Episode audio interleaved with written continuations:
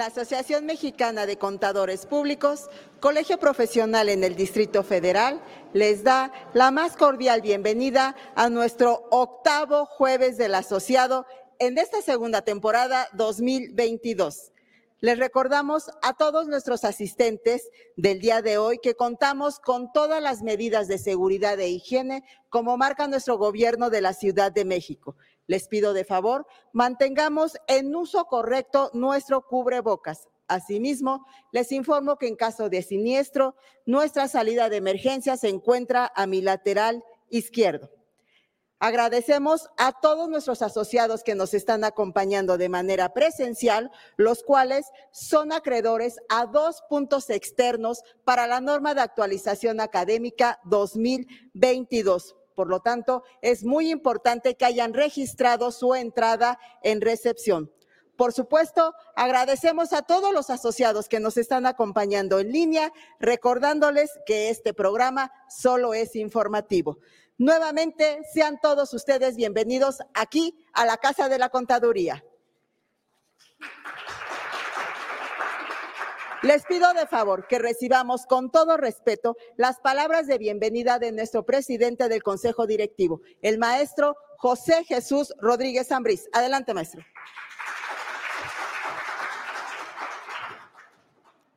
Gracias.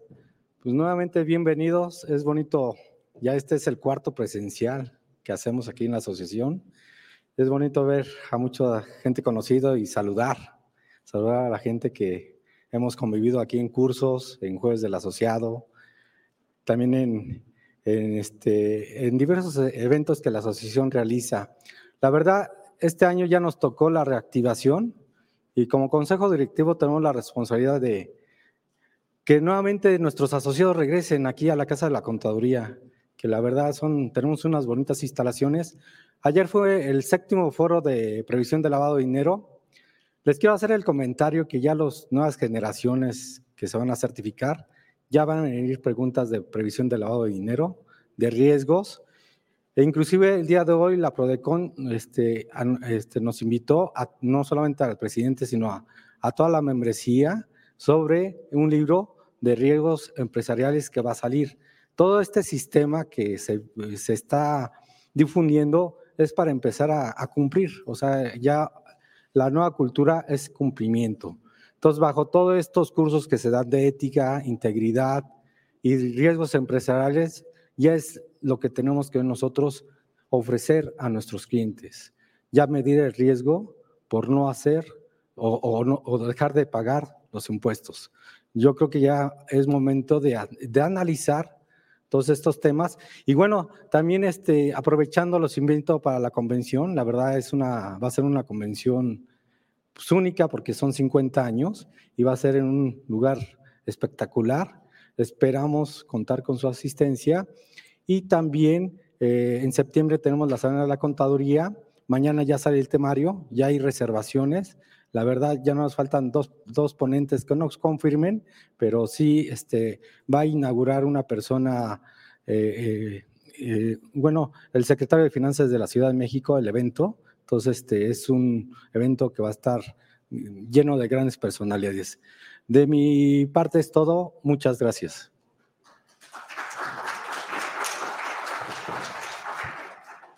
Muchísimas gracias, maestro. Pues ven, Rápidamente vamos a iniciar con nuestro tema técnico denominado Carta Invitación del SAT, que es impartido por el licenciado en Contaduría Miguel Ángel Suárez Amador. Él es egresado y especialista fiscal, de la Facultad de Contaduría y Administración de la UNAM institución en donde actualmente es catedrático a nivel licenciatura, diplomados y seminarios de titulación, director general de las firmas Suárez Amador y asociados SC el Instituto de Formación Ejecutiva y Profesional SC. Es integrante de la Academia Fiscal de la Facultad de Contaduría y Administración de la UNAM y es estudiante de la carrera de Derecho en la Facultad de Derecho de la UNAM. Le dejo los micrófonos. Adelante, contador. Bien, pues muy buenas noches, muy buenas tardes, ¿verdad? De repente me confundo. Eh, pero bueno, eso provocan las famosas cartas invitación. Nos desorientan un poquito y pues vengo un poco desorientado el día de hoy. Pero bueno, vamos a platicar el día de hoy de estas, eh, esta práctica que la autoridad la lleva a cabo eh, no de ahorita, sino desde hace mucho tiempo, ¿no? La verdad es que no es algo que, que resulte novedoso para todos los que somos contadores y más para los que ya tienen algunos ayeres en esta práctica profesional. Eh, a muchos los han despertado los clientes a las 3, 4 de la mañana mandándoles correo, oye, ¿qué pasó? Este, me está diciendo el SAT que no presentaste varias declaraciones, oye, pero tú está presentado. Y leemos y dice, se le recuerda que está próximo a vencer la declaración de impuestos sobre la renta de el mes de agosto, ¿no? Oye, es un recordatorio. En el año 2009, si no me equivoco, la autoridad inició con un programa denominado caída de recaudación. Seguramente también les habrá tocado atender esas invitaciones a las oficinas del SAT en donde te sentaban en el banquillo, en una mesa, dependiendo del tamaño de la oficina, eh, allí en el oriente, donde estaban antes en Avena, la mesa estaba grandotota, te ponían la presentación y te leían la cartilla, todo lo que debías, las diferencias, eh, las declaraciones no presentadas y todo ahí te, te, aparecía en una presentación de PowerPoint. Se las pedías y no te las daban. Nada más dice, tome nota, me preguntaban si vamos a hablar de casos reales, pues ya estamos platicando un poquito de lo vivido. En ese año me tocó atender varias, imagínense, apenas empezaba y, pues ya, ya tenía la autoridad de ese programa. Resulta que no fue sino hasta este año que se legaliza el envío de estas invitaciones por parte de la autoridad, porque si ustedes revisan antes de la reforma del 2022, no había en el Código Fiscal de la Federación eh, esta posibilidad o esta facultad de la autoridad para invitarnos, para exhortarnos, para indicarnos nuestras diferencias en las declaraciones, sino simplemente lo hacía. Platicando con un amigo, un gran amigo, socio mío también, abogado, que trabajó hace algunos ayeres allá en el SAT, a él le tocó, de alguna forma, eh, cuando iniciaron el envío de, las, de los requerimientos, ¿se acuerdan de los requerimientos en color azul? Esos que ya sabías que si era de color azul era un requerimiento. Pero lo abrías y sabías que pues no era tan grave porque la firma estaba digitalizada, ¿no? Y entonces ibas con un abogado, te decía, esto se tira rápido, ¿no? ¿Por qué? Porque la constitución dice que debe de estar firmado de forma autógrafa, o sea, de puño y letra. Y esta es una impresión de computadora. Y entonces, pues todas las multas y requerimientos se caían. Pero resulta que platicando con, mi amigo, socio, dice, yo estuve en esos años en el área, jurídica cuando comenzaron a mandarse esos documentos y les dijimos que pues, eran inconstitucionales porque no tenían la firma autógrafa del funcionario que la emitía y que cualquier contribuyente fácilmente lo iba a echar abajo con un medio de defensa. Pero aún así, salieron esas invitaciones a los domicilios de los contribuyentes y la gran sorpresa, ¿cuál creen que fue? Pues que de repente se acercaron un montón de contribuyentes espantados a corregir su situación fiscal y a pagar lo que no habían pagado. Y entonces resultó que funcionó. Es como cuando dice uno chicle y pega, ¿no? Pues bueno. No es novedoso, no es nuevo esto, ustedes lo sabrán, eh, la autoridad lo ha hecho, pero a partir de este año pues se, fundamenta. A ver si me pueden ayudar con la presentación para revisarlo. Vamos a ver un documento de los que llegan a través de correo electrónico. Tenemos un detalle a partir de este año. Ya tenemos el CFDI en su versión 3.3 y 4.0. Se apagó su computadora y se, apagó su presentación. Ah, se apagó ¿Nos puede dar acceso, por voy, favor? Voy para allá, denme un segundito.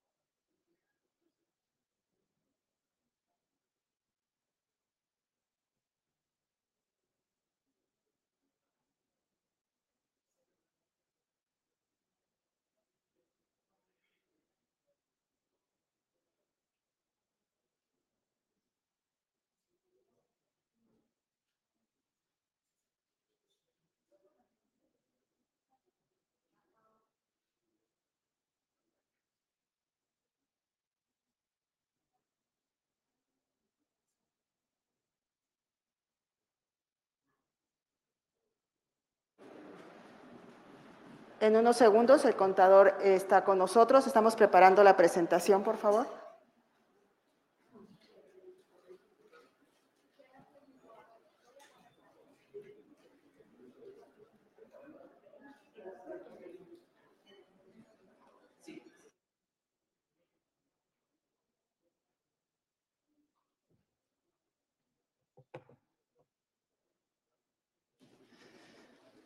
Bien, ahora sí, una disculpa, se apagó la computadora, pero ya está, ya está por aquí. Eh, las invitaciones que han llegado eh, en, en estos últimos días y bueno, ya desde hace algunos meses son relativas al impuesto al valor agregado. Y por eso pongo ahí la pregunta, ¿me equivoqué al elaborar el CFDI? Pues puede ser que sí, pero puede ser que haya también sido una equivocación provocada por aquellos que no saben cómo se deben emitir los comprobantes. ¿Cuántos de ustedes no tendrán seguramente algún cliente que trabaja con gobierno y les dicen, tienes que ingresar el documento con la clave pago en una sola exhibición y cuándo me la vas a pagar mañana? No, en tres meses. Oye, entonces no lleva esa clave, no, es que si no la metes así no te la pagamos. Y entonces, ¿qué creen que pasó? Pues la invitación. Entonces, vamos a ver el día de hoy, vamos a ver los fundamentos, a ver si me ayudan por favor con la siguiente lámina. Eh, el primer fundamento, y ustedes lo pueden incluso revisar en los mismos documentos que están llegando, es el artículo 33 en su fracción primera, y la primera parte es el inciso A, que ahí establece que la autoridad para el mejor cumplimiento de sus facultades podrá informar a los contribuyentes sobre las posibles consecuencias de no cumplir con las obligaciones fiscales, así como ejercer también acciones en materia de civismo fiscal, cultura tributaria para fomentar valores y principios, para la promoción de la formalidad y el cumplimiento de las obligaciones fiscales. Entonces, todas estas invitaciones pues tienen también ese objetivo. Siguiente, por favor. El siguiente fundamento es la fracción tercera de este artículo 33, el cual establece que también la autoridad podrá realizar recorridos, invitaciones, censos para informar y asesorar a los contribuyentes acerca del exacto cumplimiento de sus obligaciones fiscales. Por esa razón, dentro de las administraciones desconcentradas de la autoridad, encuentran un área que se denomina asistencia al contribuyente. Uno va, nos asisten, nos orientan y uno sale contento con el problema resuelto. Bueno, siguiente fundamento la fracción cuarta. Y creo que esa es la más marcada de las cartas de invitación. Esta fracción cuarta establece que la autoridad va a promover el cumplimiento en materia de presentación de declaraciones, así como las correcciones a su situación fiscal mediante, inciso C, comunicados para informar sobre inconsistencias detectadas o comportamientos atípicos. Oye, siempre venías pagando mucho y ahorita me vienes pagando poco. ¿Qué pasó? Pues estamos en recesión. Vendo arbolitos de Navidad, o sea, octubre, noviembre y diciembre me va bien y ya en enero, pues ya, desde diciembre ya no vendo arbolitos de Navidad. Antes, anterior, perdón, anterior, por favor, si me ponen la lámina anterior. Es aquí donde vienen estas cartas de invitación. Anteriormente no estaba este fundamento, la autoridad los mandaba y por eso siempre ha sido, eh, creo que, una premisa, y no me dejarán mentir, de muchos abogados, que dicen, son como llamados a misas, no son actos administrativos que cumplan los requisitos que establece el artículo 38 del Código Fiscal de la Federación. ¿Y que creen? Las que llegan ahorita tampoco son actos administrativos que cumplan los requisitos que establece el artículo 38 del Código Fiscal de la Federación, ni mucho menos lo que establece la Constitución. Pero bueno, al final del día ya está legalizado, o sea, la autoridad ya tiene facultad para mandarnos este tipo de invitaciones y correos. Ahora, el detalle es que yo revisé y revisé la fracción cuarta. Siguiente lámina, ahí termina la fracción cuarta. Y dice, el envío de estos documentos no significa que la autoridad ha iniciado facultades de comprobación, pudiéndolo hacer cuando lo determine. Es decir, podrá iniciar posteriormente una visita domiciliaria, una revisión de gabinete, una revisión electrónica, una visita domiciliaria para revisar expedición de CFDIs o de comprobantes fiscales digitales, etcétera, entre otras facultades que tiene conforme al artículo 42. Pero vean ustedes que en este inciso, en esta fracción cuarta, no dice que yo tenga que contestarlo, ¿o sí? No dice ahí que eh, eh, estas invitaciones tendrán que recibir una respuesta por parte del contribuyente. Habla de invitaciones o de documentos que va a enviar cuando detecte anomalías, comportamientos atípicos inconsistencias en las declaraciones, pero esas inconsistencias son reales o simplemente requieren una aclaración. Porque yo puedo haber presentado bien mi declaración y lo que está mal probablemente es la apreciación que se está haciendo de la información que tiene la autoridad o algún otro documento que está interfiriendo en que la base de datos del SAT y la declaración que presentó el contribuyente no sea la misma. Y evidentemente sabemos que ese documento es el comprobante fiscal digital. Siguiente lámina, por favor. Esta es una de esas invitaciones que han llegado. Vamos a revisarla. Está cortita. Algunas son de varias hojas dependiendo de las inconsistencias. Este contribuyente pues, se portó bien, trató de hacerlo en la medida de lo posible lo mejor y nada más le apareció una inconsistencia del año 2018. Ya en el 2018 pues ya había documentos digitales, ya había comprobante fiscal digital en versión 3.3, pero le detectan, vean, una, diferencia de casi 20 mil pesos entre los documentos que expidió, los FDIs y el importe que declaró en materia del impuesto al valor agregado.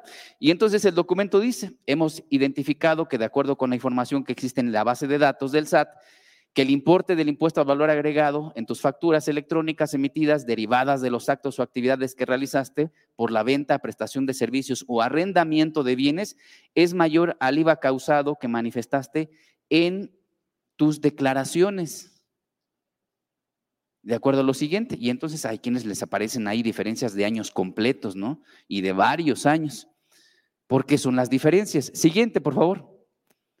También en el documento detecta declaraciones no presentadas. Esas yo creo que pues es una, buena invitación que hay que atenderla, porque al no ser un acto administrativo, resulta que no ha sido descubierta legalmente la, eh, la omisión y pudieran todavía acceder al beneficio de la no imposición de la multa por la presentación espontánea de la obligación, conforme al artículo 73 del Código Fiscal de la Federación. Y dice, hemos detectado también que con la información de tus documentos digitales, tus FDIs, de la base de datos del SAT, tu representada emitió facturas electrónicas derivadas de actos o actividades que realizó por la venta, por la prestación de servicios, por arrendamiento de bienes, eh, que amparan IVA y no obstante, no has cumplido con el pago, definitiva, el pago definitivo de IVA de las siguientes declaraciones. Entonces vean ustedes que la inconsistencia en realidad es la no presentación de la declaración, pero está comparada con algún documento. Aquí suena medio extraño, ¿no? Me están requiriendo la declaración y aparece una diferencia, o sea, si hay una declaración que tiene datos y que no coincide con los FDIs, pero bueno, vamos a ver que son al final del día documentos o eh, declaraciones no presentadas. Eh, dentro del documento, del texto del documento, no dice ahí que yo tenga que contestarlo. Con esto no voy a decirles ni tampoco voy a fomentar a que no lo hagan. ¿Están de acuerdo? Pero una de las preguntas que seguramente van a hacer o ya la tienen guardada es, ¿por qué me siguen llegando las invitaciones si ya presenté mi aclaración?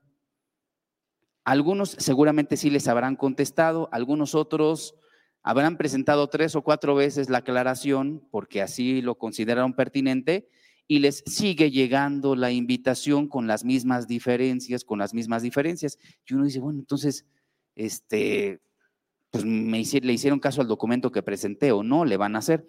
Pues yo creo que no le van a hacer porque al final del día es una invitación. Habrá quienes sí les han contestado.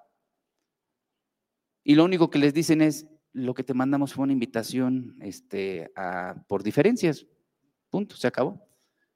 La autoridad tampoco, en términos de este artículo que acabamos de ver, artículo 33, fracción cuarta, tiene la obligación de requerirnos, ni de corregir o de revisar esas inconsistencias. En mi opinión, el, el procedimiento por el cual sería oficialmente aclarada una diferencia es mediante el programa de, vigilancia profunda. Pero estas son invitaciones. Ahora, la pregunta que haríamos, o que ya la hice, ¿las contestamos o no las contestamos? Yo creo que es nuestro deber hacerlo. Es nuestro deber hacerlo, sobre todo porque pues, si hay una diferencia, pues que no quede de nosotros la aclaración. Pero existe también otro, otro detalle que yo creo que por esa razón muchos hemos acercado, nos hemos acercado a través del buzón tributario, a través de mi portal, a presentar la aclaración, además de que existe una ficha de trámite que nos habla de la presentación de aclaraciones sobre las invitaciones que hace la autoridad, o sea, si hay un mecanismo de aclaración a través del anexo 1A que habla de todos los catálogos de trámites que hay que hacer. Siguiente lámina, por favor. La siguiente parte que quiero ver Siguiente, siguiente, porque aquí ya no nos dice nada, no quisiera ya, eh, ya saben el teléfono del, del, SAT, ¿verdad? Para que nadie contesta. Bueno, es que hay que hacer fila también así como para las citas, ¿verdad? Siguiente, por favor.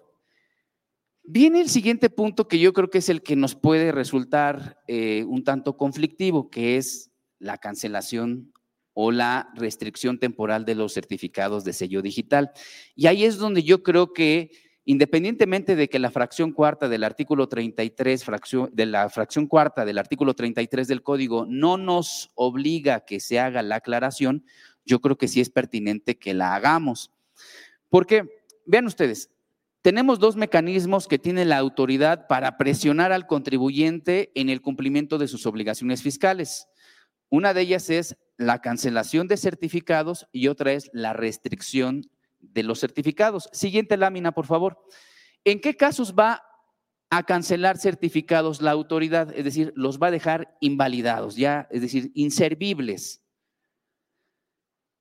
Conforme a la fracción décima del artículo 17H, se va a dar cuando se agote el procedimiento del artículo 17H bis. ¿Qué significa? El artículo 17H bis establece que los certificados van a poder ser restringidos por parte de la autoridad cuando haya algunos detalles en su, en su, cumplimiento de obligaciones fiscales. Hay muchos supuestos, pero solamente va a restringir el uso. No lo va a cancelar, sino simplemente lo va a dejar en stand-by, por decirlo de esa forma. ¿Están de acuerdo?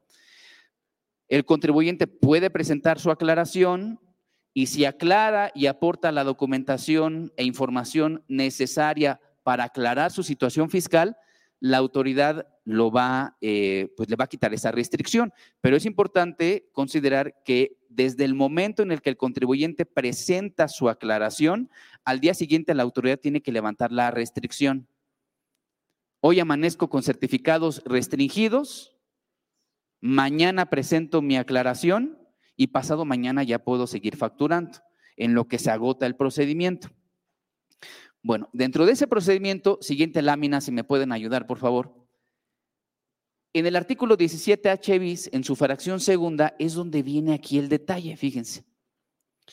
El artículo 17H bis señala que la autoridad puede restringir temporalmente el uso de sus certificados de sello digital y para los que no son contadores y a lo mejor nos están viendo a través de redes sociales, porque allá nos están viendo también muchas personas, un certificado de sello digital es una firma electrónica que nos permite emitir comprobantes fiscales digitales por Internet. Tienen la misma eh, estructura, la misma tecnología que la firma electrónica avanzada, pero los certificados de sello digital solamente nos sirven para firmar las facturas, para dejar ahí la huella del contribuyente que fue el que lo expidió y también se incorpora el certificado del SAT. Bueno, ¿en qué casos? Si me restringen un certificado, ya no puedo emitir facturas y si no emito facturas, el cliente no me paga, no vendo, nadie me va a querer comprar. Pero bueno, viene esta restricción. La fracción séptima establece que va a darse esa restricción cuando la autoridad detecte que el ingreso declarado para efectos del impuesto sobre la renta las declaraciones de este impuesto, el valor de los actos o actividades grabados declarados, entiéndase el impuesto al valor agregado y el impuesto especial sobre producción y servicios, así como el impuesto retenido por el contribuyente manifestado en sus declaraciones de pago provisional o definitivos o de retenciones del ejercicio o bien en las declaraciones informativas no concuerde con los ingresos o valores o actos o actividades señalados en los comprobantes fiscales digitales por Internet. Sus complementos de pagos o estados de cuenta bancarios, expedientes, documentos o bases de datos que tenga la autoridad, es decir, con lo que tenga ahí la autoridad. No dice a través de qué documento. Yo quisiera entender y quisiera eh, dejar eh, mi opinión muy en claro, estas diferencias las debe de detectar, la autoridad y se las debe de hacer saber al contribuyente en un acto administrativo, no en una carta de invitación, pero no lo dice. Evidentemente, cuando me llega el correo electrónico, yo ya sé que la autoridad detectó esa diferencia. Y entonces viene el temor. Si no presento la aclaración, lo que sigue es la restricción del certificado de sello digital, pues pudiera ser. Y entonces por, por, esa razón creo y considero que de una forma o de una manera conservadora tenemos que atender esas invitaciones. Oye, ya atendí la primera y ya me volvió a llegar el correo electrónico. ¿Qué hago? Vuelve a presentar. Ya llevo dos aclaraciones y me volvió a llegar el correo electrónico. Creo que con la experiencia que todos han tenido seguramente, es muy claro que con las aclaraciones que hemos hecho, la autoridad no las ha tomado en cuenta. ¿Por qué? Porque no tiene facultad para hacerlo. Porque lo único que hizo fue hacer una invitación, una advertencia de esas diferencias que ha detectado. Por eso, una simple carta de invitación. Y van a seguir llegando y van a seguir llegando hasta en tanto no corrijas seguramente tus FDIs y concuerden con tus declaraciones, o te llegue una revisión profunda, un programa de vigilancia profunda y den de baja ya de la base de datos esas diferencias y te dejen de mandar los correos electrónicos. Va a ser la única forma, pero de una, de una u otra forma me parece que por eso siguen llegando. Me estoy apurando porque yo sé que vienen muchas preguntas, ¿verdad? Por allá levantaron primero la mano, a ver si ahorita nos ayudan con los micrófonos. Pero bueno, esta es, esta es la primera parte creo que no hay fundamento para llevar a cabo la contestación o la aclaración, pero considero que lo, que lo, tenemos que hacer. ¿Sale? Y además para estar preparados para cuando ya llegue el programa de vigilancia profunda o llegue una revisión, pues ya está todo perfectamente amarrado. Contador, por favor, por ella tenemos pregunta. Esta, parte que nos dijiste de, de la cancelación de los sellos cuando no se presente de acuerdo a lo que, a, lo que tiene la autoridad. La cuestión es bien sencilla. Eh, ahorita hay, hay diferencias porque a lo mejor, el, eh, vaya, cuando hacemos el, entero de las aportaciones o el entero de la, de, de la base de ISR, obviamente lo hacemos por base de flujo de efectivo, pero la autoridad lo que tiene, obviamente, es el CFDI, posiblemente con error, se presentó con error, y, pero lo que yo demuestro es decir, oye, fíjate que yo tengo, eh, hice mi aportación de acuerdo a lo que tengo en mi estado de cuenta, te lo mando para que lo veas y te estoy demostrando, pero aún así eh, me, sigue, me sigue llegando el, eh, que, tengo una diferencia. Y obviamente esto es un riesgo, como tú lo dices, es un riesgo para, para, para el certificado de sello digital. Entonces, ¿qué procede a hacer en ese sentido? Pues bueno, lo primero es hacer la aclaración. Yo creo que eh, para también dejar tranquilo al cliente, porque él va a estar intranquilo, él, no conoce tanto de las disposiciones fiscales como nosotros, y entonces él, mientras no hagas algo, va a estar intranquilo, es decir, que no has hecho nada, que ya presentada la aclaración ya lo dejas tranquilo. Pero yo creo que tenemos que hacerlo.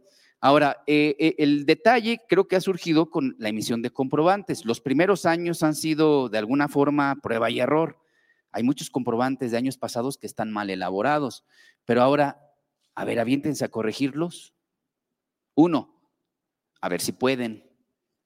Dos, a ver si los dejan. Y tres, este, no afectaremos a otros. Porque para poder corregir un comprobante del año 2018, de ese mes que está la diferencia, le tengo que pedir la autorización al receptor. ¿Ustedes creen que el receptor les, les va a dar la autorización así nada más porque sí? Oye, vamos a comer.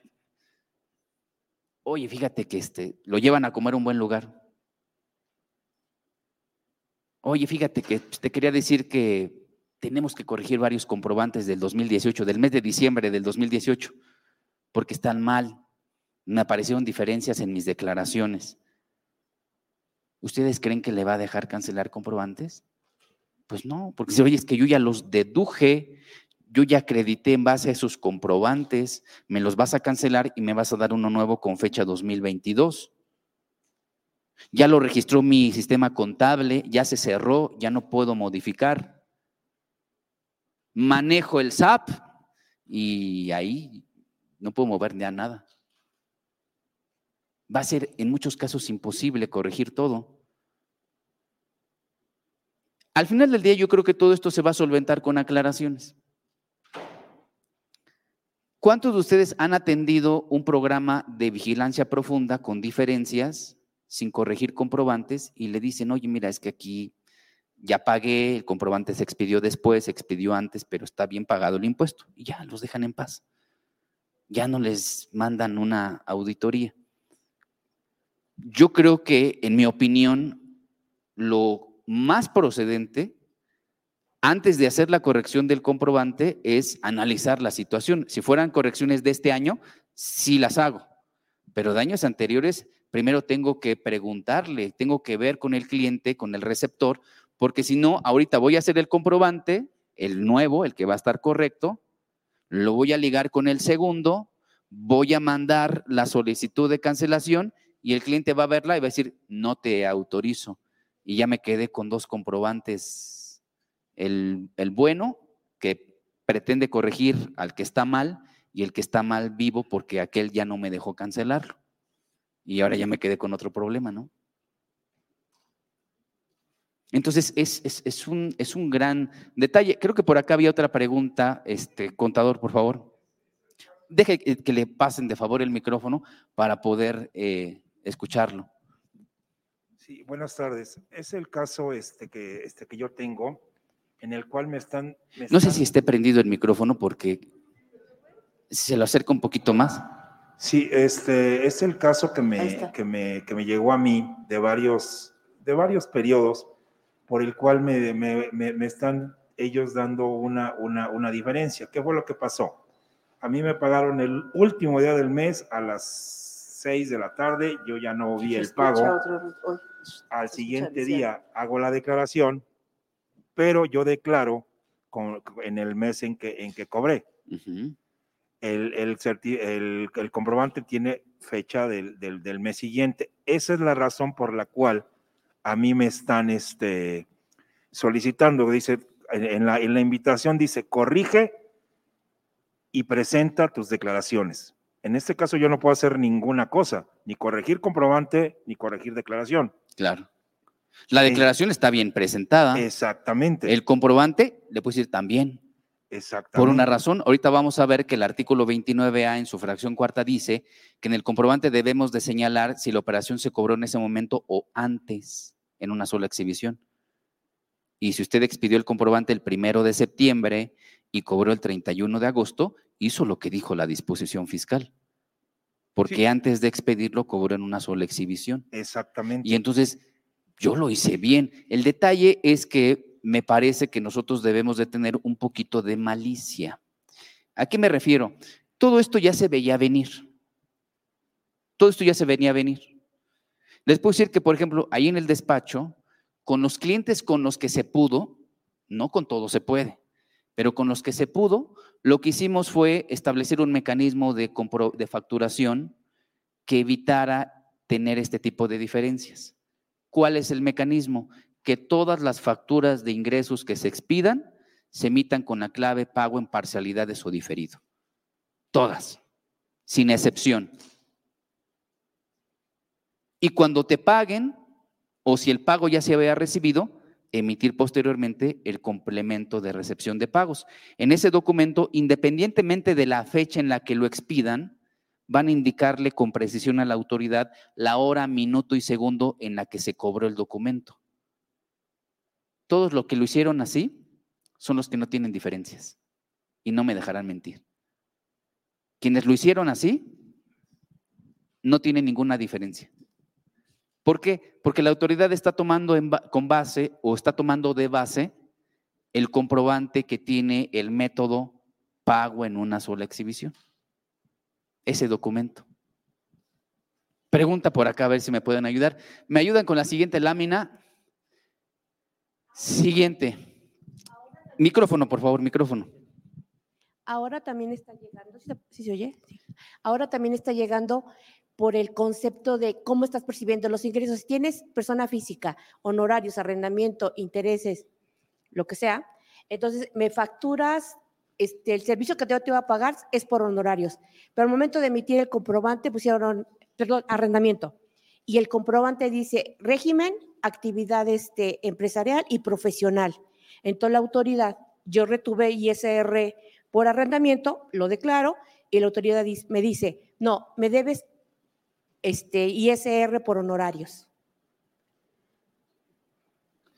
Porque el comprobante se expidió, el régimen decía este, actividad empresarial y profesional. Ok, y no era de honorarios. No, era arrendamiento. Era arrendamiento. Bueno, es que ahí sí hay un error en el documento.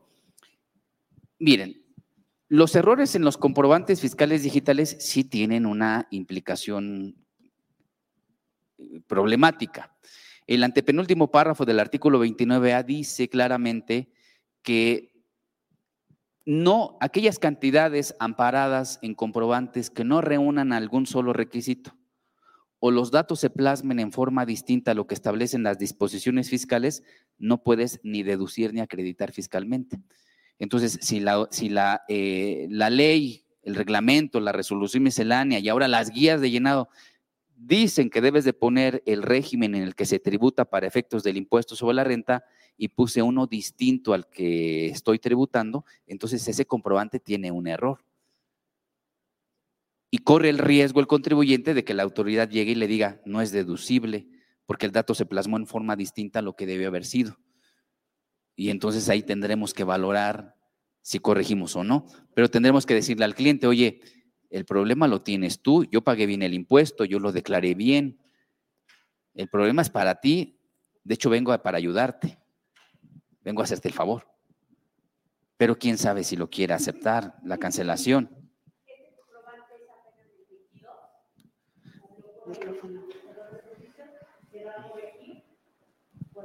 pongan arrendamiento y el impuesto que yo declaré sea el correcto. Ok, si es de este año no hay problema. no hay ningún problema. No hay problema porque la corrección la hago el 31 de diciembre.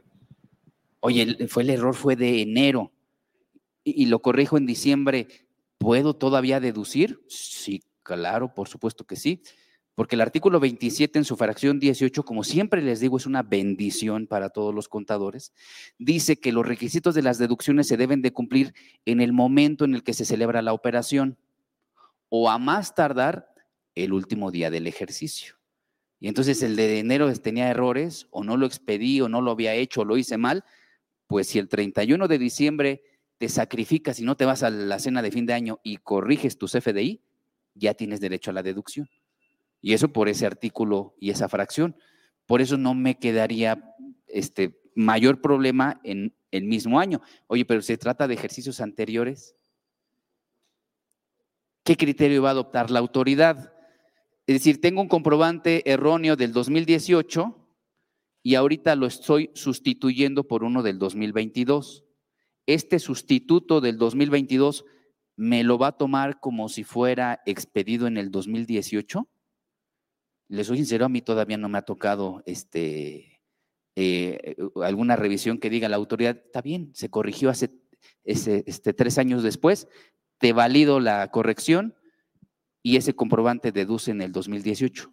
No sé, no sé si alguien de ustedes ya ha tenido algún caso de ese tipo, porque puede ser que llegue la autoridad y diga, no, no deduces porque el nuevo se expidió en el 2022 y esta fracción 18 del artículo 27, así como es una bendición, también tiene una restricción y dice la documentación comprobatoria de un gasto deducible, la fecha de expedición de la documentación comprobatoria de un gasto deducible debe de corresponder al ejercicio por el que se efectúa la deducción. Oye, este se expidió en el 18, estaba mal y se canceló. Y el que lo sustituye está en el 2022, con fecha de expedición 2022. ¿Me lo vas a respetar en el 2018? Y si llega y dice, no, se expidió en el 2022, no cumpliste con requisito de deducción en el 18. O sea, ven el detalle en el que nos, el, dilema en el que nos pone y porque no hay reglas claras en cuanto al tema de la corrección de comprobantes. Me queda perfectamente claro que todos los contribuyentes tienen derecho a la corrección fiscal y una de ellas es la corrección del comprobante fiscal digital, porque es una obligación. Y así como el presentar una declaración con errores el código te permite presentar complementarias, pues también los comprobantes, ¿no? No sé por qué la autoridad pareciera que nos da el beneficio eh, de poder cancelar comprobantes de años anteriores como si fuera eh, pues un, una, una, este, ¿cómo les diré? Una bondad de la autoridad. Pues debe de corregir. Todo mundo va a tener en el 2028, les aseguro que va a haber quién va a tener corregir comprobantes del 2022, de tres o cuatro años atrás. Esa regla que nos permite cancelar comprobantes de años anteriores, la van a tener que dejar viva para siempre. Porque no va a faltar quién va a tener que corregir comprobantes de años anteriores. Y ha sido otro tema que también creo que se ha malentendido con la reforma. Pero bueno, si me da tiempo, la revisamos ahorita. Ahora fíjense, ¿por qué expedimos comprobantes fiscales digitales? A ver si me ayudan con el micrófono por acá. Por los ingresos, por los actos o actividades, por las retenciones que se expidan, por operaciones que se celebran al importar y exportar mercancías. Todos son en documentos fiscales. Siguiente, por favor.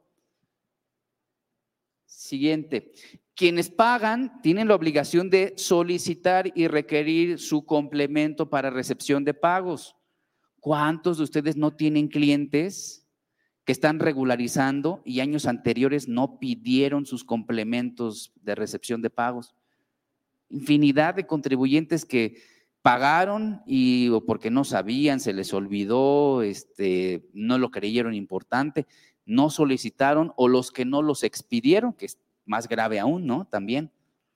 Pregunta, por favor. A ver, entonces, este, para solucionar el ejemplo que nos dabas al principio de las empresas que le trabajan al gobierno y que le facturaron con PUE y que, y que el gobierno pagó tres meses, dos meses después, ¿cómo se soluciona eso si nos están diciendo que...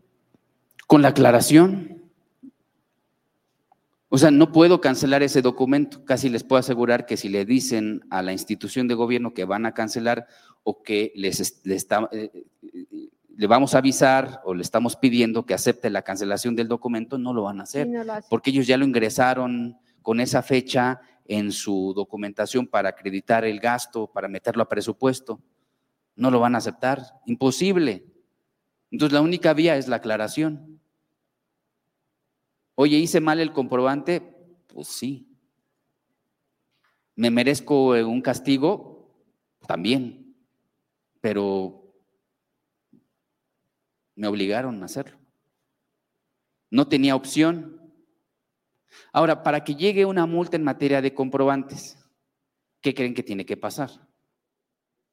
¿Una invitación también? No la autoridad tiene que iniciar facultades de comprobación. Por eso tiene una facultad específica en el artículo 42, si no me equivoco, en su fracción sexta, para llevar a cabo una visita domiciliaria y verificar la expedición de comprobantes. Si no me inicia visita domiciliaria para verificar comprobantes o dentro de la visita, dentro de la orden de visita, no venga ahí que también viene a revisar la expedición de comprobantes, no me puede multar no me puede multar.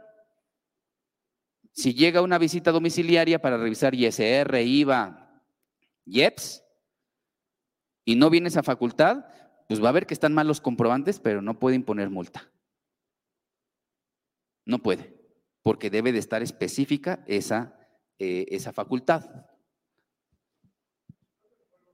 Fuerte, fuerte, porque no, no, no lo escucho. ¿Estás de acuerdo que la, que, la, que la descripción del PUE y el PPD está mal, porque yo puedo expedir una factura ahorita, me la pagan dentro de un mes en una sola exhibición y está cumpliendo con, con, la descripción de la, de, la, de la factura.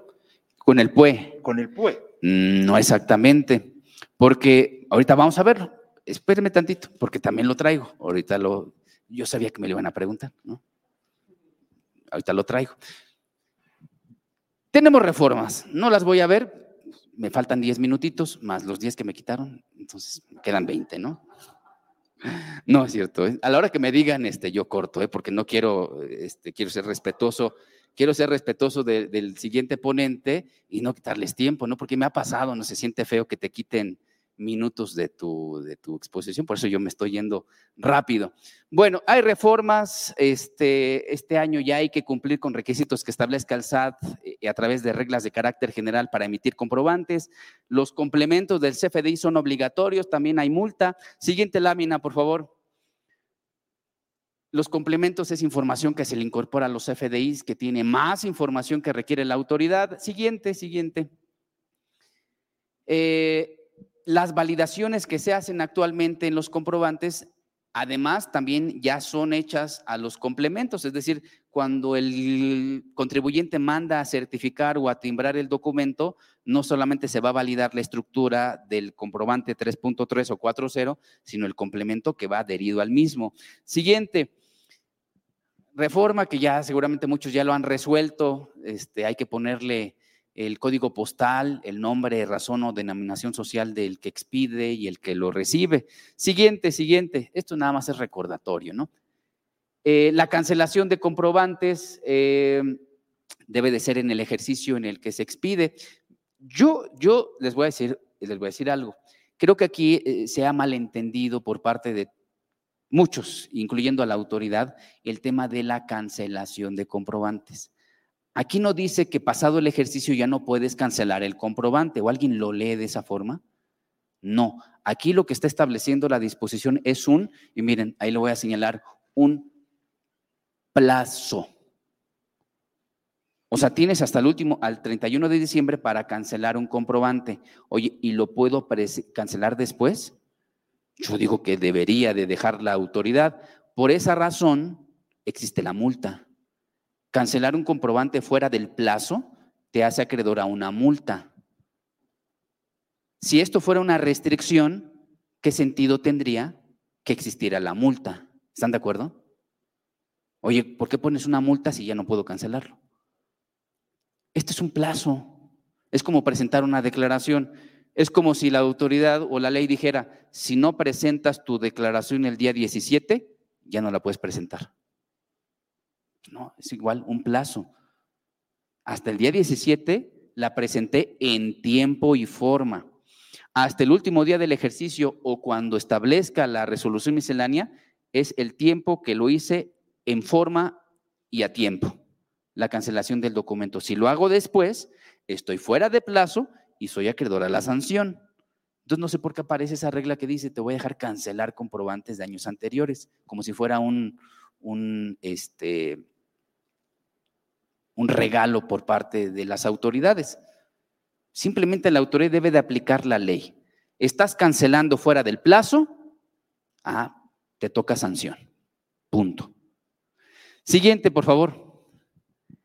Siguiente. Ah, bueno, eh, eh, la de ante, la anterior, porque todos los que se aventuren a corregir sus FDIs por estas inconsistencias que han detectado en los comprobantes, no olviden que tienen que justificar la cancelación.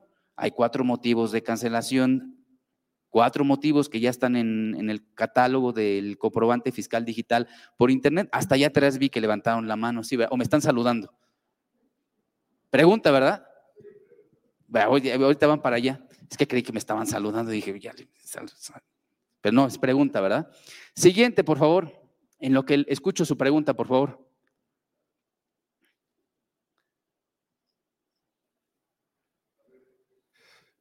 Un caso, ¿cómo vamos a proceder? Yo recibo un depósito el día 31 de julio. Bueno, recibí el depósito el 31 de julio. Tengo 24 horas para expedir el CFDI. ¿Qué pasa? ¿Qué voy a hacer? El IVA es cuando realmente lo cobré tengo que declararlo. El 31 de julio. En julio. Correcto. Y originado de las diferencias que nos están llegando es porque hice el CFDI. Entonces, no hago CFDI, hago recibo electrónico de pago. Bueno, lo no que pasa entendí es que... cuál era tu sugerencia. Bueno, lo que pasa es que. ¿Qué debo de hacer para proceder y corregir. Ok, es que puede hacer dos cosas y las dos son correctas, pero una le va a provocar diferencia y la otra probablemente no. Fíjese, primera cosa correcta, cobro el 31 de julio. Es más, el 30, te voy a poner más sencillo, el 30 de julio. Cobro el 30 de julio. Me tomo mis 24 horas que establece el artículo 39 del reglamento del código, ¿verdad? Que es al que se refiere. Pero son 24 horas que yo tengo para remitir la información al SAT o al PAC. ¿Sale? Enviarle la información al SAT o al PAC. Me tomo mis 24 horas, 31 de julio, se las mando. Después de que el SAT o el PAC reciben la información del documento, reciben ese mensaje de datos, ellos tienen 72 horas para validar, asignar folio e incorporar sello digital del SAT. O sea, pueden tardar todavía tres días más. A lo mejor el comprobante resulta que dice fecha de expedición 2 de agosto. ¿Está de acuerdo? Si yo ese comprobante lo emito con el método pago en una sola exhibición, está bien. Porque ahorita vamos a ver que el artículo 29A en su fracción cuarta, y si no ahorita confirmo cuál es, dice claramente que en el comprobante se tiene que indicar si se cobró en una sola exhibición en ese momento o la miscelánea dice si se hizo antes. Si el 2 de julio emito el comprobante poniendo una sola exhibición, ¿Lo hice bien? Yo digo que sí, porque lo hice en ese momento o lo hice antes, pero ya me va a resultar diferencia, porque yo voy a declarar el ingreso y el valor de actos o actividades en julio, no va a checar con ningún comprobante, en esa declaración no me van a molestar porque la diferencia va a ser a favor de la autoridad, curiosamente a lo mejor no me dice nada, pero en agosto ahí sí, porque voy a tener un comprobante que no va a coincidir con el valor de actos en mi declaración. ¿Por qué? Pues porque no lo cobré en agosto, lo cobré en julio y ya lo declaré en julio. En agosto nada más tengo el documento y entonces ese mes va a llegar diferencia por emitirlo en una sola exhibición. Cuando me llegue la diferencia, pareciera que nada más voy a tener que mandar información de agosto. No, tienes que mandar la información de julio y la información de agosto. Oye, pero la diferencia es de agosto. Sí, pero para que tú le demuestres a la autoridad que todo está correctamente, tienes que mandarle todos tus estados de cuenta de julio y amarrarlos con cada comprobante. Mira, este depósito coincide con este comprobante, este con este, este con este, este con este, y este último depósito no coincide con ningún comprobante. ¿Por qué? Porque este depósito coincide con un comprobante que se expidió en agosto. ¿Sale? Ahora la información de agosto, ¿cómo la voy a presentar? Ahí están todo el estado de cuenta del mes de agosto. ¿Están de acuerdo? Este depósito con este comprobante, este depósito con este comprobante, este depósito con este comprobante y este comprobante no coincide con ningún depósito. ¿Por qué? Porque es el comprobante del depósito de julio ven que tenemos que presentar la, aclaración de una diferencia por lo menos de dos meses. Está apagado su micrófono. La conclusión sería, voy a tener las diferencias, está mal diseñado el sistema que está implementando el SAT. O sea, porque siempre digamos va a que sí, no. Yo creo que sí en gran parte tener que tener partidas de conciliación y siempre va a tener la molestia del SAT de las cartas de invitación. Ahora, yo estaba pensando por qué los CFDIs de facturación no se hacen como los CFDI de nómina, que se pone una fecha, un cuadrito de fecha. Cuando la fecha de pago. La fecha de pago. La fecha de pago. Bueno. Yo creo que se podría solucionar. Si lo puede hacer Sí lo puede ser. Ahí le va la siguiente, que es la segunda forma de hacer el comprobante. Ah, perfecto, perdón. La segunda forma, no lo haga. O sea, si ya está en agosto y sabe que es una, un depósito de julio, si lo hace con pago en una sola exhibición, sabe que diferencia segura o correo seguro del SAT. Pero ¿qué pasa si el documento de agosto, o sea, que voy a hacer en agosto del depósito de julio, lo hago con el método pago en parcialidades o diferido? Ese comprobante le indica a la autoridad que no he cobrado y por lo tanto no va a sumar en diferencias en agosto. ¿Está de acuerdo? Oye, pero si cobre, no te preocupes. Así como en el de nómina, vas a emitir el comprobante de pago, el recibo electrónico de pago. Ese recibo electrónico de pago va a tener fecha de expedición agosto.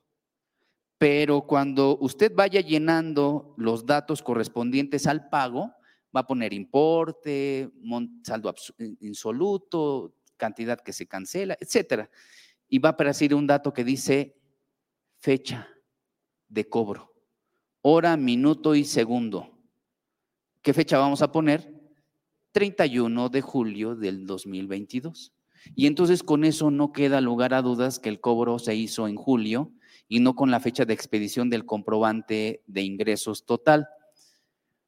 ¿Qué pasa? En la versión 3.3 la autoridad no está sumando los complementos. ¿Por qué? Porque no tienen la información del IVA. Cuando nació el complemento se hizo mal. La ley, el código claramente señaló que el complemento o ese comprobante que se hacía por el pago debía contener las retenciones y los, los impuestos trasladados. Cuando nace el complemento, en su primera versión, nada más venía el dato del pago. Oye, ¿y los impuestos? retenidos y trasladados, se les olvidaron. Y eso lo solucionaron hasta la versión nueva del complemento. Esa sería, creo yo, la solución para este tipo de problemas de aquí en adelante. en mi opinión, en mi opinión. Y se los puedo decir con eh, razón de causa. Tenemos eh, ahí en el despacho varios clientes que sí tienen diferencias, algunos son menores, pero por esa forma de facturación. Quienes adoptaron facturación, pago en parcialidades o diferido y después su complemento, o no tienen diferencias, o las que tienen son así chiquititas. ¿Sale? Bueno, vamos a ver algunas otras modificaciones. Si quiere, vámonos al siguiente tema. Los siguientes son multas, sanciones, que ya las comenté. Vamos al siguiente tema. Uso adecuado del método. Ahí. Siguiente, por favor. Ahí está claramente el fundamento, fíjense. Artículo 29A, fracción séptima, inciso A del código. Había dicho cuarta, fracción cuarta es la séptima. corrijo. Una operación de contado es aquella en donde el contribuyente cobró el total de la operación al momento de expedir el comprobante o lo hizo antes. ¿Qué dice el código? Debes de señalar esa situación en el documento. ¿Cómo le indico a la autoridad que ya cobré la totalidad de la operación en ese momento o lo hice antes? ¿Cómo lo hago? ¿Cómo se lo indico? Con el método. Pago en una sola exhibición. Entonces, que se nos quede tatuado en la mente, en el alma y en el corazón, que pago en una sola exhibición indica que se cobró el total de esa factura en ese mes. Oye, no he cobrado. Y entonces, ¿para qué haces un comprobante con el método pago en una sola exhibición? estás mintiendo y mintiéndote a ti y estás provocando que te lleguen estas diferencias. Entonces, por eso es importante. Viene el siguiente grupo de operación que yo la denomino que es una operación a crédito, que tiene dos divisiones. Una operación que se liquida en una sola exhibición después de haber expedido el comprobante o que se va pagando en parcialidades o en pagos. Siguiente, por favor, es el fundamento, es el inciso B de la fracción séptima del artículo 29A. Siguiente, esto es lo mismo explicado. Y entonces vean ustedes que por eso el uso adecuado del documento, la clave de método eh, en, en la factura, en el CFDI, es muy importante. Pago en una sola exhibición indica que se cobró todo, en ese momento lo hiciste antes, y pago en parcialidades o diferido indica que ese comprobante no se ha cobrado, no hay cobro. Para indicar que hay cobro, posteriormente tendremos que emitir complemento. Siguiente, creo que con la siguiente va a quedar mucho más clara. Siguiente, siguiente. Siguiente, esto ya lo expliqué. Siguiente, no me quiero ir, ¿eh? No crean que ya, ya se quiere ir. No, ya lo expliqué. Ahí está, fíjense. Operación de contado, pago en una sola exhibición y aquellas que son a crédito, pago en parcialidades o diferido y después tengo que emitir el recibo electrónico de pago. ¿Qué ha pasado? La autoridad dio facilidades y a veces las facilidades, si no las sabemos utilizar bien, pues nos pueden hacer una mala jugada. ¿Qué dice la facilidad en miscelánea? Se emite el comprobante con la clave pago en una sola exhibición, aunque no lo hayas cobrado en una sola exhibición, pero si en el mes se cumple la condición que dice el comprobante, que se haya cobrado en una sola exhibición y el método y la forma de pago en la que aparece el documento, no es motivo de cancelación ni de sustitución. Así déjalo. ¿Y qué ha pasado? Pues muchos agarraron la facilidad y resulta que le juegan al adivino, emiten el comprobante, pagan una sola exhibición, transferencia y el cliente les paga en efectivo o el cliente les paga con cheque. Y no tienen la delicadeza el contribuyente, no el contador, si no me van a ahorita esperar allá afuera, el contribuyente no tiene la delicadeza de revisarlos y corregirlos. No, así los dejan y así los dejaron. Hoy es que lo emití, pago en una sola exhibición y el cliente se fue de vacaciones y no me lo pagó en el mes. Y esa es mi diferencia. Pues sí, pero la facilidad no era nada más hacerlo, sino hacerlo y verificar que se haya cumplido la condición en el mes, porque si no, debiste haber corregido cancelado y sustituido por otro comprobante que diga la forma y método de pagos que debe de ser. Siguiente, por favor. Siguiente. Anterior, anterior. Esta es la mecánica que, vaya, es mi dibujito que desde que apareció el CFD 4.0 no le he cambiado. Este está, está medio fue mi comprobante, pero creo que es muy ejemplificativo. Emito el comprobante por el total, pago en parcialidades o diferido, la clave 99 por definir en la versión 3.3 en todas mis operaciones y cada vez que cobre, emito el complemento de pago. Oye, pero voy a cobrar mañana. No importa, hazlo. Vas a ver que no te van a dar diferencias en, estas, eh, en estos correos electrónicos. Te lo, casi te lo juro, te lo, no, no, no, te lo, te lo firmo con sangre, con sangre. Más hasta invito a comer a todos los que vinieron al... Contador. A ver, micrófono, micrófono. Gracias. Contador, te he escuchado con mucha atención porque tengo un interés en especial, sobre todo en, el seguimiento con las aclaraciones a esas invitaciones que se han comentado. Quiere decir que si la autoridad a pesar de que reciba las aclaraciones correspondientes, donde le digamos, sabes que esta cantidad que tú me estás detectando como diferencia se debe por esto. Y para mí no existe diferencia. Pero si mi comprobante está mal expedido, entonces quiere decir que la autoridad va a seguir enviando esas cartas invitaciones. ¿En qué momento pueden generar conflictos desde el punto de vista no de aclaración, sino de una visita domiciliaria de Bueno, eh, lo más probable es que cuando llegue la visita domiciliaria o un ejercicio de facultades de comprobación formal, ¿qué va a hacer la autoridad? Pues va a revisar los estados de cuenta y el estado de cuenta lo va a amarrar con tu declaración. ¿Va a haber diferencia? ¿No? ¿El impuesto está pagado? Bien. O sea que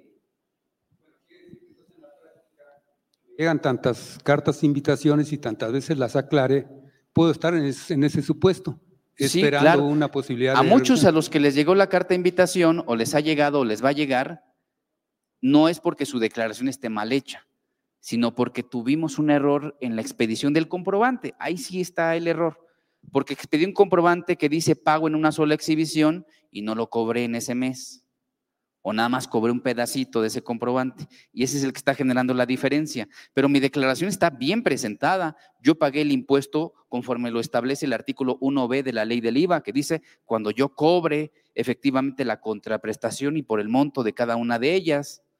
El impuesto está bien pagado. O sea, autoridad, castígame no por haber pagado mal el impuesto. Castígame por haber expedido mal el comprobante pero no por haber presentado mal el impuesto. El impuesto está bien pagado.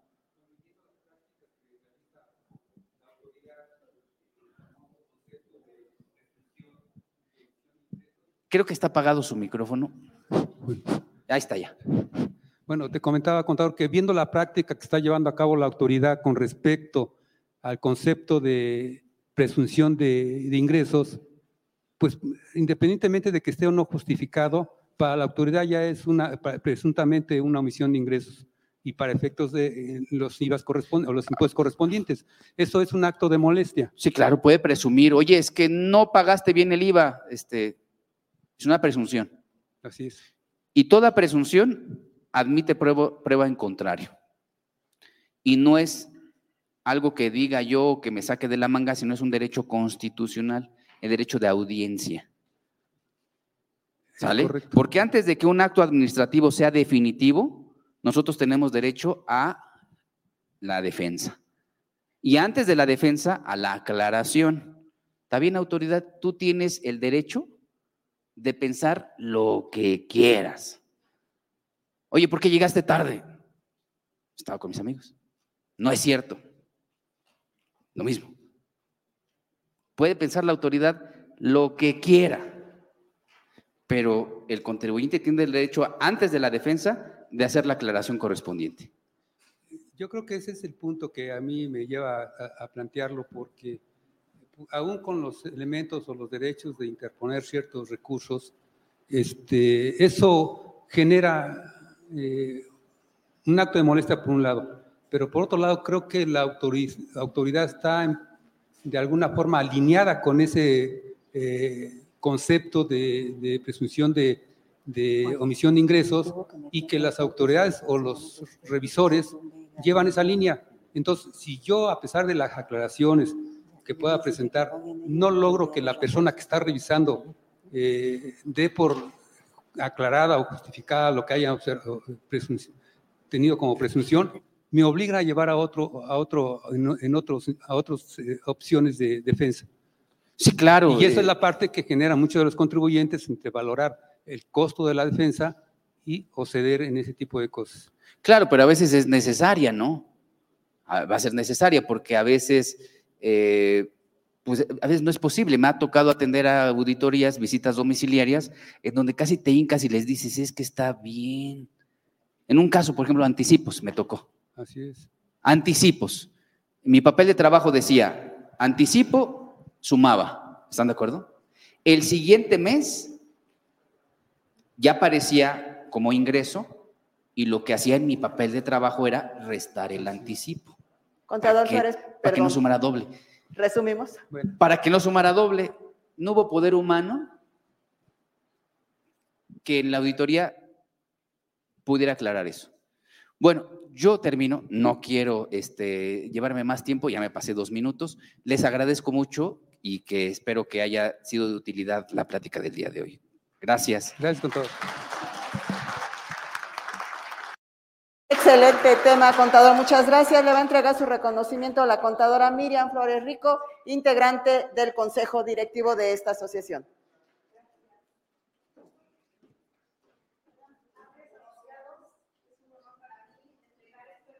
al licenciado en Contaduría y especialista fiscal Miguel Ángel Suárez Amador por haber participado en la ponencia del tema Carta Invitación del SAT durante nuestro evento Jueves del Asociado. Muchas gracias.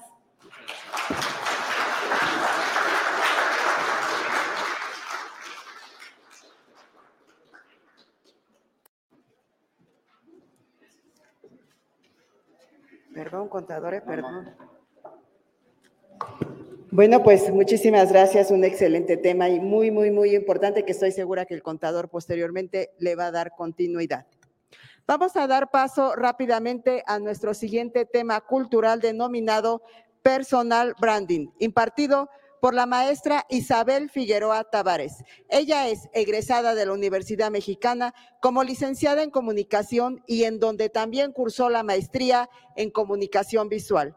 Cuenta con las especializaciones en diseño gráfico digital, comunicación visual, branding para marca, diseño multimedia y diseño web y animación.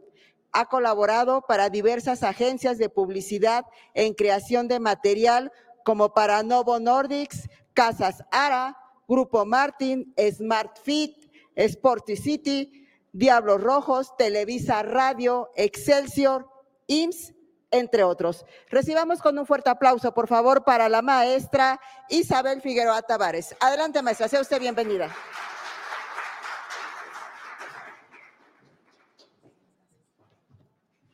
Gracias, buenas tardes a todos. ¿Cómo se encuentran?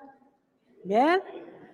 Como que los veo medio, como que no se están relajando, algo les pasó, hombre, estaban pensando muchísimo y en muchísimas cosas. Muchísimas gracias, qué bueno que están todos aquí. Si quieren pasar a tomar algo para que se relajen tantito, porque no les dieron ni chance de no, no entra uno cuando ya sale el otro y al revés.